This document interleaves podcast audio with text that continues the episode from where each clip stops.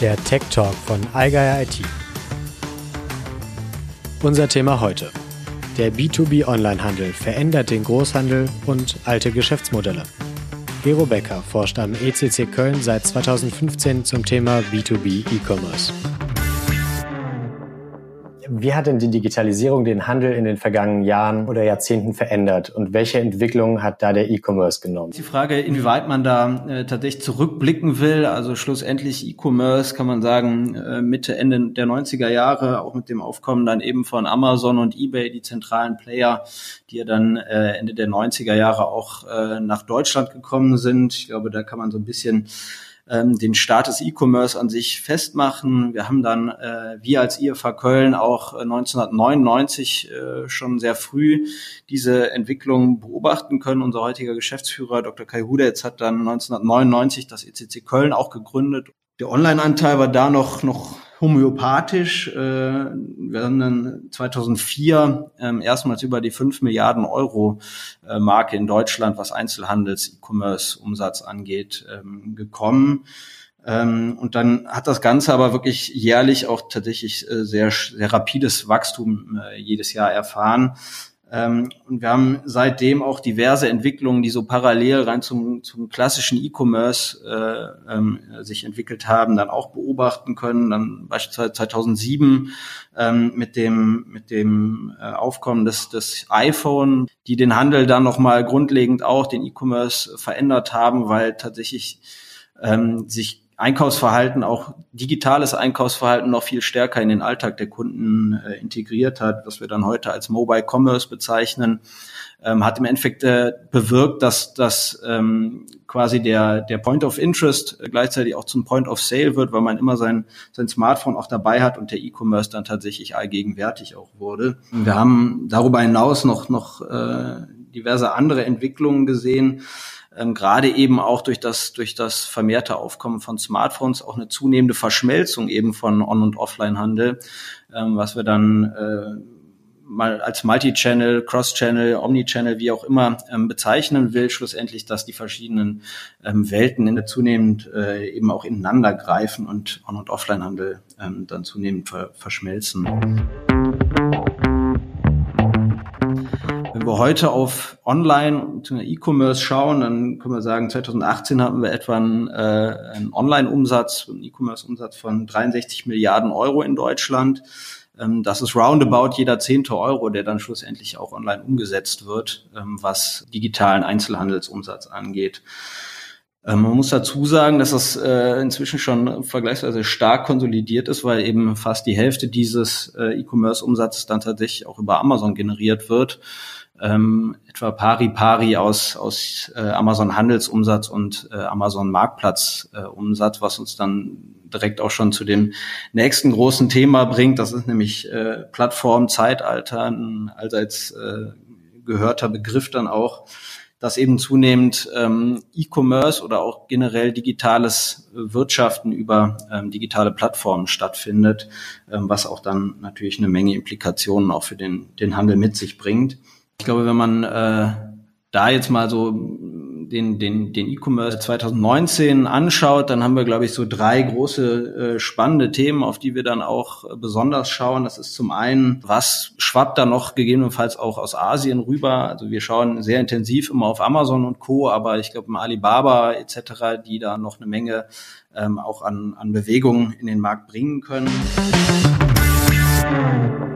Wie würdest du sagen, hat sich der B2B-Handel im Vergleich zum B2C-Handel entwickelt in den Jahren, in denen du jetzt schon daran forschst? Also ich glaube, man sieht durchaus auch Parallelen und wenn wir uns anschauen, wie sich Märkte entwickeln, dann machen wir das in aller Regel aus einem 360-Grad-Blick, wo wir uns anschauen, wie verändert sich zum einen Kundenverhalten, was natürlich ganz essentiell ist ähm, für die Märkte, zum anderen aber auch, wie verändert sich ein, eine Wettbewerbskonstellation und was bedeutet das Ganze dann ähm, auch für den Markt. Ähm, und wenn wir uns diese drei Einflussfaktoren mal anschauen, dann sehen wir gerade eben aus dem Kundenverhalten herausgetrieben eine Menge Vermischung auch von dem, was wir ähm, in den vergangenen Jahren im B2C gesehen haben. Also was wir dann ähm, im, im B2C-Markt auch oftmals als multi-optionales Kaufverhalten bezeichnen. Also der Kunde hat schlussendlich alle Optionen, sich über verschiedenste Kanäle zu informieren, zu kaufen, ähm, verschiedenste Kanäle miteinander zu kombinieren. Das sind eben Entwicklungen, die wir auch ähm, absolut im B2B sehen und wir führen da ja ähm, viele Studien und eben auch Kundenbefragungen durch, auch im B2B und sehen eben, dass, dass diese Entwicklungen natürlich nicht im B2C Halt machen, dass der dass der ähm, Handwerker beispielsweise sein privat erlerntes Einkaufsverhalten jetzt nicht irgendwie ähm, ähm, morgens ablegt, wenn er zur Arbeit geht, sondern dass er natürlich diese Erfahrungen auch mit in seinen Arbeitsalltag mit rein ähm, nimmt. Das Ganze wird natürlich nochmal verstärkt, wenn man auf jüngere Generationen schaut, ähm, mit einem Fokus vielleicht mal auf, auf das, das Handwerk hier an der Stelle, wenn äh, Handwerkbetriebe von den Kindern, wie auch immer, übernommen werden, auf jeden Fall da jüngere Generationen nachrücken, ähm, dass wir dieses Verhalten noch umso stärker sehen und dass da natürlich digitale Kanäle und E-Commerce äh, noch eine besonders große Rolle dann auch spielen. Ähm, darüber hinaus aber auch natürlich neue Kundengruppen, gerade im Handwerk, ähm, mit mobilen Generalisten oder Allrounder oder wie man sie auch immer bezeichnen will, ähm, die ein ganz anderes Einkaufsverhalten durchaus an den Tag legen, als das im klassischen Handwerksbetrieben der Fall ist. Da spielen durchaus auch äh, längere Öffnungszeiten ähm, eine Rolle, also längere Öffnungszeiten als die, die der äh, etablierte Großhandel dann da auch anbietet. Da spielen insbesondere eben auch digitale Kanäle gegebenenfalls nochmal eine andere Rolle. Ähm, von daher sehen wir generell sehr, sehr grundlegende Veränderungen im Kundenverhalten. Ähm, wir sehen auf der anderen Seite eine, eine grundlegende Veränderung, was den Wettbewerb angeht. Wenn man sich das mal unter so einer klassischen Wettbewerbsanalyse äh, wie nach Porter anschauen würde, dann sieht man zum einen natürlich das gerade angesprochene, die Verhandlungsmacht der Kunden wird, wird wird größer, einfach weil sie mehr Optionen haben und Kunden immer ähm, die Gewinner äh, digitaler ähm, Entwicklungen sind. Ähm, der kann sich überall informieren, findet sämtliche Preise online. Die Wettbewerbsmacht der Kunden wird größer. Auf der anderen Seite sehen wir das Ganze auch von den Lieferanten her getrieben, sprich äh, die Industrie, die natürlich ihrerseits auch über digitale Kanäle Möglichkeiten hat, näher an den Endkunden heranzurücken und abseits des klassischen Großhandels dann auch Kundenkontakt aufzunehmen. Ähm, Stand heute sind da sehr viele noch, noch sehr ähm, zurückhaltend, gerade mit Blick auf den dreistufigen Vertrieb. Nichtsdestotrotz ist das natürlich eine Entwicklung, der sich der Großhandel dann auch stellen muss und das tatsächlich dann auch tut. Und was bedeuten diese Entwicklungen, diese Konsumerorientierung des B2B-Handels für den Großhandel? Wie muss sich dieser anpassen, um mit diesen dynamischen Entwicklungen Schritt halten zu können? Ja, schlussendlich muss der Großhandel ein Stück weit an sein Geschäftsmodell ran. Also äh, diese Entwicklung, diese Consumerization äh, bedeutet natürlich eine verstärkte ähm, ähm, Macht auch der Kunden und das bedeutet für den Handel ähm, auf allen Ebenen, dass er sich viel stärker auch an, an seinen Kunden ausrichten muss.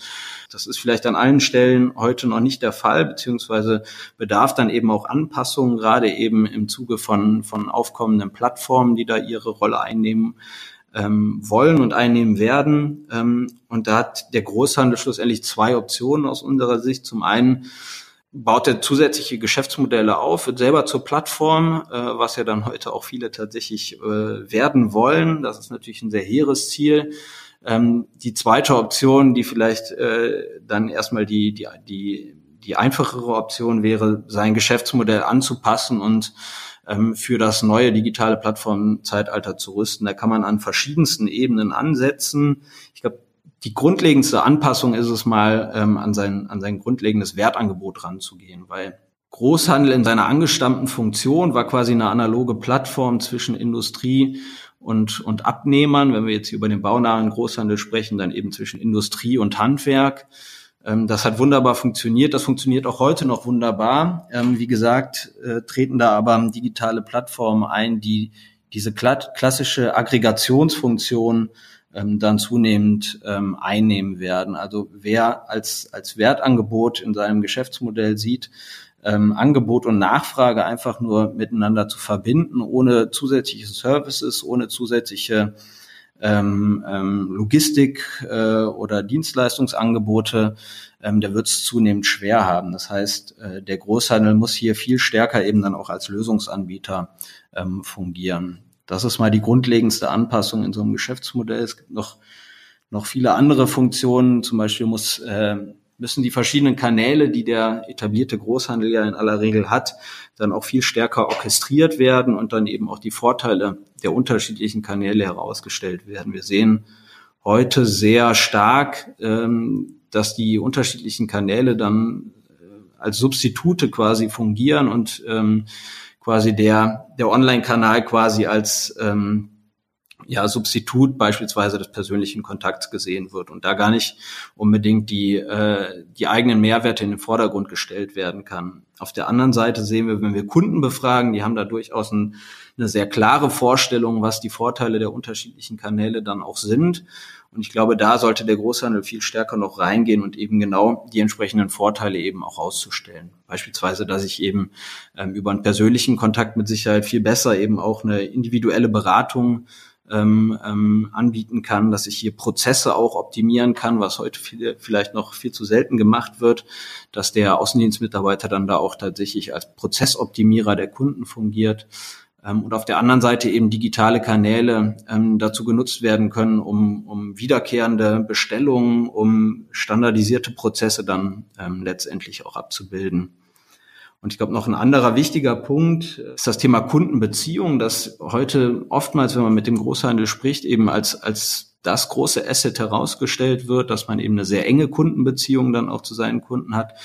Das stimmt auch. Also die Außendienstmitarbeiter beispielsweise da wirklich eine sehr enge äh, Kundenbeziehung ähm, aufgebaut haben in den vergangenen Jahren und Jahrzehnten und ihre ähm, Kunden da auch sehr gut kennen. Ich glaube, im digitalen Zeitalter geht Kundenbeziehung auch noch ein Stück weit darüber hinaus. Das wird weiterhin wichtig bleiben, äh, ohne Frage. Aber Kundenbeziehungen im digitalen Zeitalter eben auch bedeutet, dass man sich viel stärker auch digital in die ähm, Wertschöpfungskette integrieren muss und eben auch stärker in die Prozesse ähm, seiner Kunden reingehen muss. Und ähm, ich glaube, da ist noch einiges, was am Potenzial dann auch in, in, in naher Zukunft gehoben werden kann. Und wir sehen, ähm, wie gesagt, in den Befragungen durchaus auch, dass Kunden da äh, einen gewissen Pain haben oder da ähm, ähm, An Änderungen, Anpassungen äh, sich dann auch wünschen.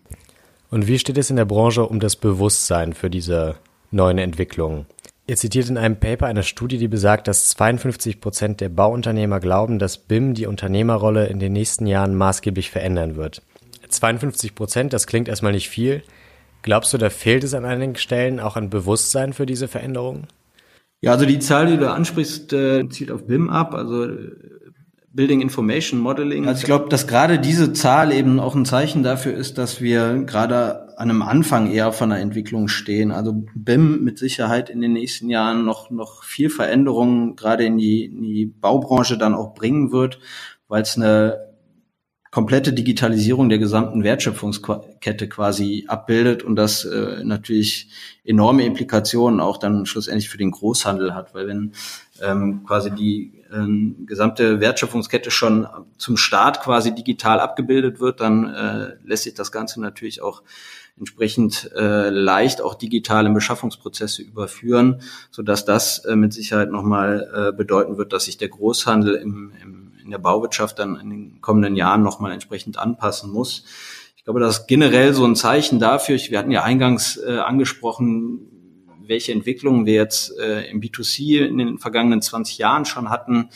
Ähm, der B2B-Handel ist witzig, witzigerweise von seinem Online-Anteil, wenn man da jetzt EDI und alles mit reinrechnet, noch, noch viel größer. Ich glaube, wir sind bei 1,3 Billionen äh, Euro ähm, B2B äh, äh, was der Kollege aktuell berechnet hat. Ähm, das ist natürlich weit, weit über dem, was wir im, im B2C sehen. Nichtsdestotrotz, gerade wenn wir auf die Bauwirtschaft schauen, dann sind äh, digitale Geschäftsmodelle jetzt quasi erst ähm, am, am Anfang und sowas wie ein Conturion, sowas wie ein Zoro, die da ähm, jetzt viel ähm, oder ein Stück weit Veränderungen schon in den Markt gebracht haben. Ich glaube, da werden wir in den nächsten Jahren noch viel sehen und da ist, wie gesagt, eben BIM ein ganz entscheidendes Thema, ähm, was Digitalisierung in diese zuweilen doch auch recht angestaubte Branche ähm, dann auch reinbringen wird. Von daher bleibt das, glaube ich, äh, umso spannender, da noch äh, weiter drauf zu schauen und zu gucken, was das für Geschäftsmodelle im, im B2B-Kontext dann auch bedeuten wird und welche Rolle da auch digitale Geschäftsmodelle spielen werden. Das war Gero Becker vom ECC Köln. Der Allgeier Tech Talk erscheint nächsten Monat wieder an dieser Stelle. Vielen Dank fürs Zuhören und frohes Schaffen.